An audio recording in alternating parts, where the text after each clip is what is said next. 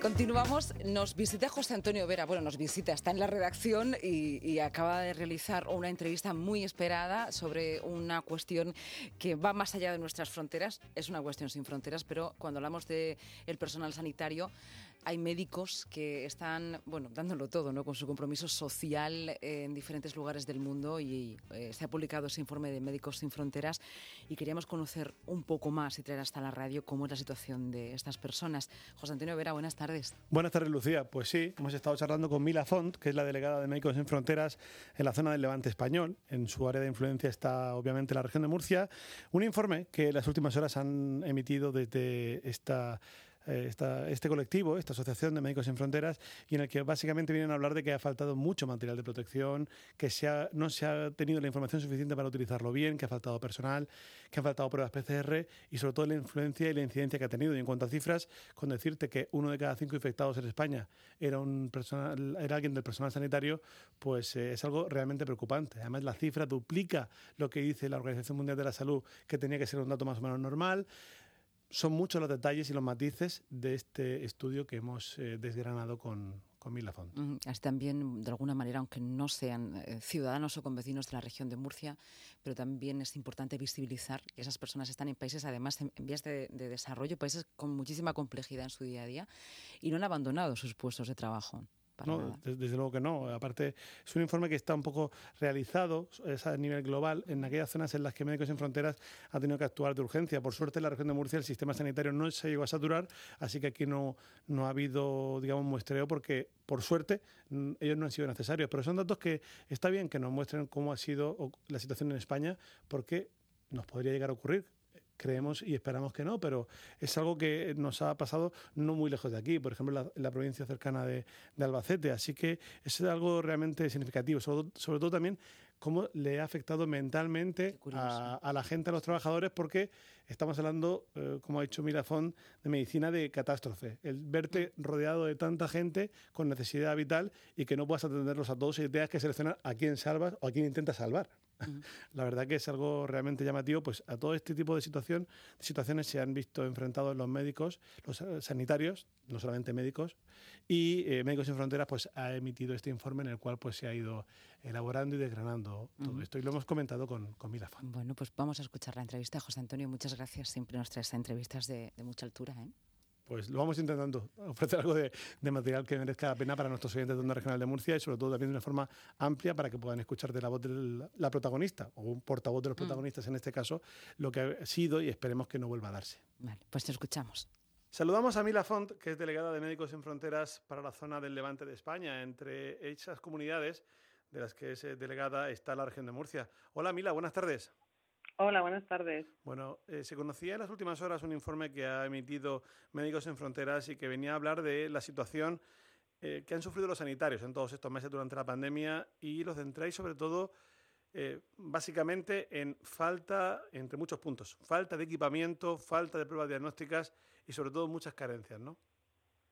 Sí, lo que hemos visto, bueno, desde Médicos Sin Fronteras empezamos a trabajar en, en esta pandemia eh, bueno, pues en el mes de marzo y este informe lo que hace es mostrar algunos de los ah, problemas que hemos identificado eh, durante la respuesta a esta pandemia. Uno de los problemas uh, principales, los fallos principales en lo que ha sido la respuesta de COVID, ha sido la protección del personal ah, sanitario, ¿no? con, con todas las implicaciones que, que eso tiene. Mm, una falta de, protección que incluso destacabais también que por aquello de no haber personal suficiente, la gente utilizaba mm, durante más tiempo un material que dejaba de tener su, vigencia a la hora de, la, profilaxis, ¿no? Bueno, lo que, lo que hemos visto es, por un lado, pues eso, que a veces no ha habido suficientes ah, equipos de protección individual. En otros casos lo que ocurría era que no se utilizaban bien o que se continuaban utilizando más allá del uso ah, recomendado. Y había también un componente que yo creo que es importante que tiene que ver con la formación del personal para poder utilizar de manera segura todos estos ah, equipos de protección. Mm, todo esto también habrá influido, eh, lógicamente, Mila, en que en España eh, se tenga la tasa más alta de Europa en cuanto a contagios de sanitarios, ¿no? Claro, ese es uno, el, hecho de, en España estamos hablando de que el 20% de los ah, infectados eran a personal sanitario, ¿no? Uno de cada cinco. Cuando estamos viendo en otros países o incluso lo que más o menos ah, recomienda o eh, habla la Organización Mundial de la Salud es un 10%, ¿no? Realmente aquí, bueno, pues hay eh, el doble y sobre todo lo que tenemos que, preguntarnos es, bueno, pues por qué ha, pasado eso y sobre todo pensar en el futuro para evitar que se repita. Mm, más allá del porcentaje, en números eh, de forma más explícita, estamos hablando a fecha 17 de julio de 52.746 los profesionales sanitarios que han sido infectados. En cuanto al número de fallecidos, la cifra a 5 de junio, la oficial es de 63, pero tenéis sospecha de que podría llegar incluso este guarismo a 98, ¿no? Sí, hay algunas asociaciones que están hablando de, otras cifras, pero sí, bueno, en, bueno es unas, son unas cifras ah, terribles, ¿no? Porque además yo creo que no, no podemos ah, olvidar que el personal sanitario es, clave cuando hablas de la respuesta a, una epidemia, ¿no? Es clave que, que puedan hacer su trabajo porque el hecho de que no estén va a hacer que la capacidad de respuesta va a ser, sea menor. Es clave eh, que no se conviertan en, un vector ¿no? de, transmisión de la enfermedad y sobre todo es clave que estén ahí para poder ah, curar y cuidar a los enfermos. También habláis en vuestro informe de la falta de pruebas, ¿no? A las que se han realizado los sanitarios. Sí, este es otro de los, de los problemas que hemos identificado. El primero era de los ah, equipos de protección, el segundo era las pruebas de acceso, o sea, de, poder saber si se tenía el, virus o no y las diferentes pruebas que, que ha habido durante, durante todo este tiempo, ¿no? Y, y los, digamos que los protocolos que haría, habrían hecho falta para ver cuándo se tiene que utilizar esta prueba o esta otra, ¿no? Yo creo que ese ha sido otro de los ah, problemas que, que hemos identificado. Y todos estos problemas, la falta de, EPIs, eh, el buen uso de los mismos, la formación, la falta de pruebas de diagnóstico, todo esto se ha ido solucionando o crees que se va a poder arreglar algo y hasta qué punto de cara a una posible segunda ola que esperemos que no llegue, pero los indicios o los nos hacen ver que, que podría no estar muy lejos. Sí que estamos viendo en, algunos casos, bueno, pues que ya no, no existe la falta de material que, que faltaba en los momentos más álgidos de la, de la pandemia, pero lo que es importante para nosotros es que esos equipos de protección que sí que ah, tenemos lleguen allá donde, donde hace falta, ¿no? Y hay que reforzar, por un lado, la atención primaria y luego también reforzar las ah, residencias, ¿no? Que es donde, bueno, pues ah, eh, pensamos que esos equipos de protección son clave. Mm, las residencias, que es uno de los puntos donde más hizo daño el coronavirus en los últimos meses. Parece ser que ahora la cosa estaba algo más tranquila por conocimiento, porque hay más medidas de seguridad, eh, aunque hay algunos casos aislados en, Aragón, que esperemos que no se reproduzcan en el resto de España, pero parece ser que eh, de momento se ha contenido algo el acceso del virus a, a estos centros que son tan particulares, ¿no?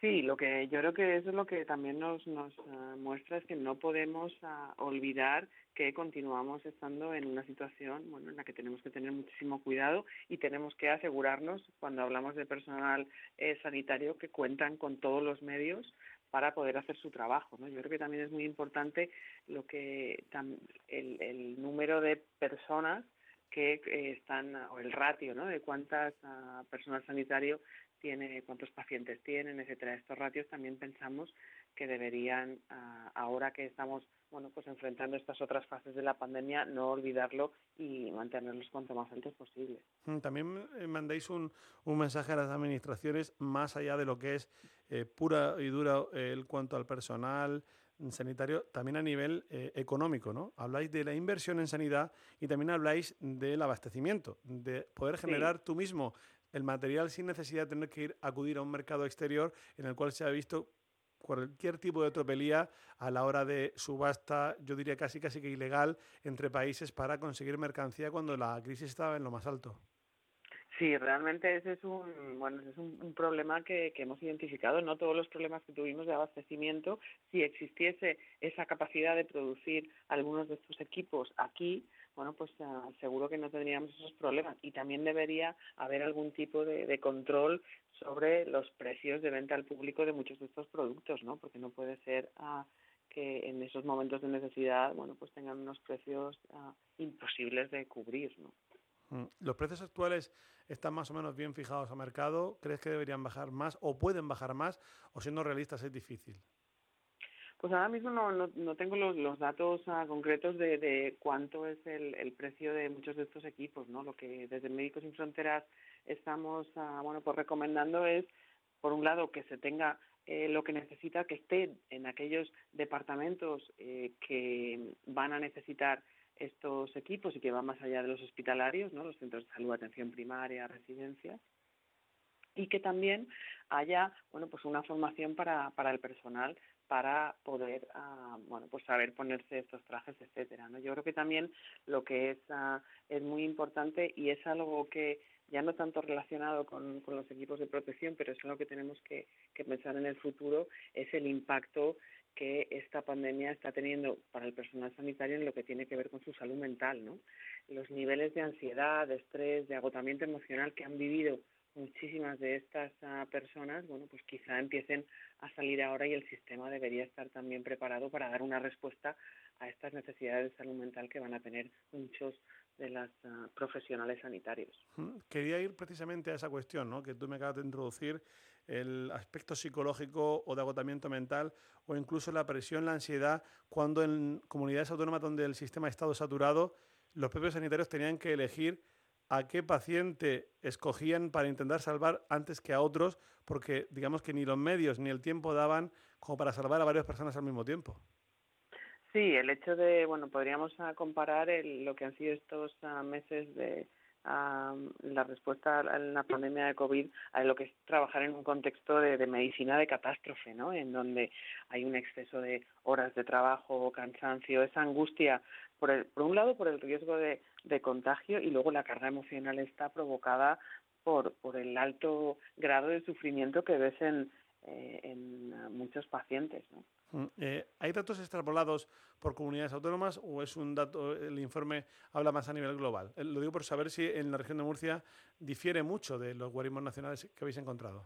No, el, el, informe lo que hace es recoger datos nacionales, además lo que ha sido la respuesta de Médicos Sin Fronteras ante esta pandemia digamos que se ha centrado en aquellos lugares donde realmente las ah, necesidades ah, estaban ahí, ¿no? Y en el caso de Murcia, bueno, pues ah, yo creo que gracias no ha hecho falta ese trabajo de Médicos Sin Fronteras, ¿no? Aquí, entonces, no, los datos ahora mismo que tenemos son, son datos globales y en algún caso concreto de aquellas comunidades donde sí que hemos estado con operaciones durante la pandemia.